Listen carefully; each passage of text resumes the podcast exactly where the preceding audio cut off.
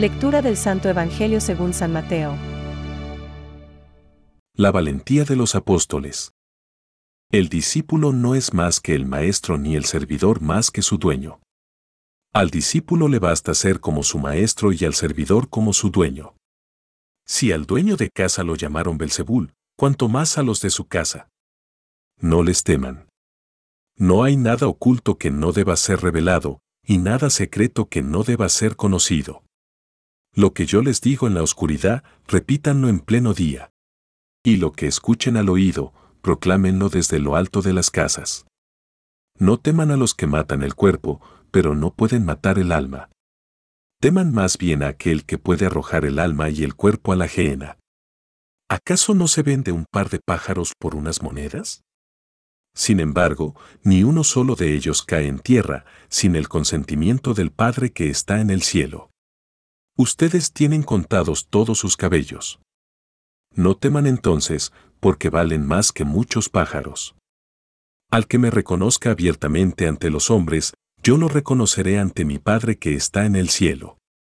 Pero yo renegaré ante mi Padre que está en el cielo de aquel que reniegue de mí ante los hombres. Es palabra de Dios. Te alabamos, Señor.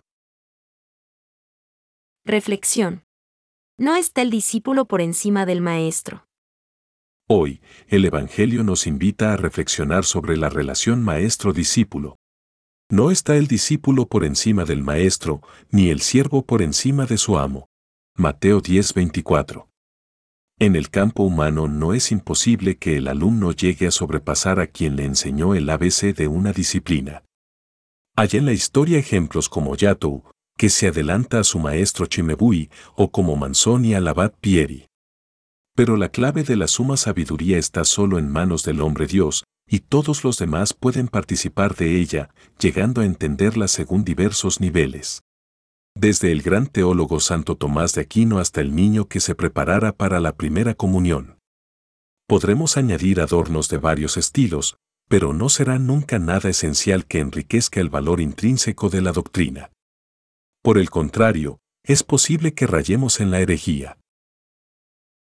Debemos tener precaución al intentar hacer mezclas que pueden distorsionar y no enriquecer para nada la substancia de la buena noticia.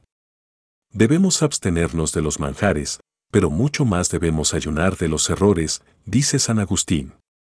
En cierta ocasión me pasaron un libro sobre los ángeles custodios en el que aparecen elementos de doctrinas esotéricas como la metempsicosis y una incomprensible necesidad de redención que afectaría a estos espíritus buenos y confirmados en el bien. El Evangelio de hoy nos abre los ojos respecto al hecho ineludible de que el discípulo sea a veces incomprendido, encuentre obstáculos o hasta sea perseguido por haberse declarado seguidor de Cristo.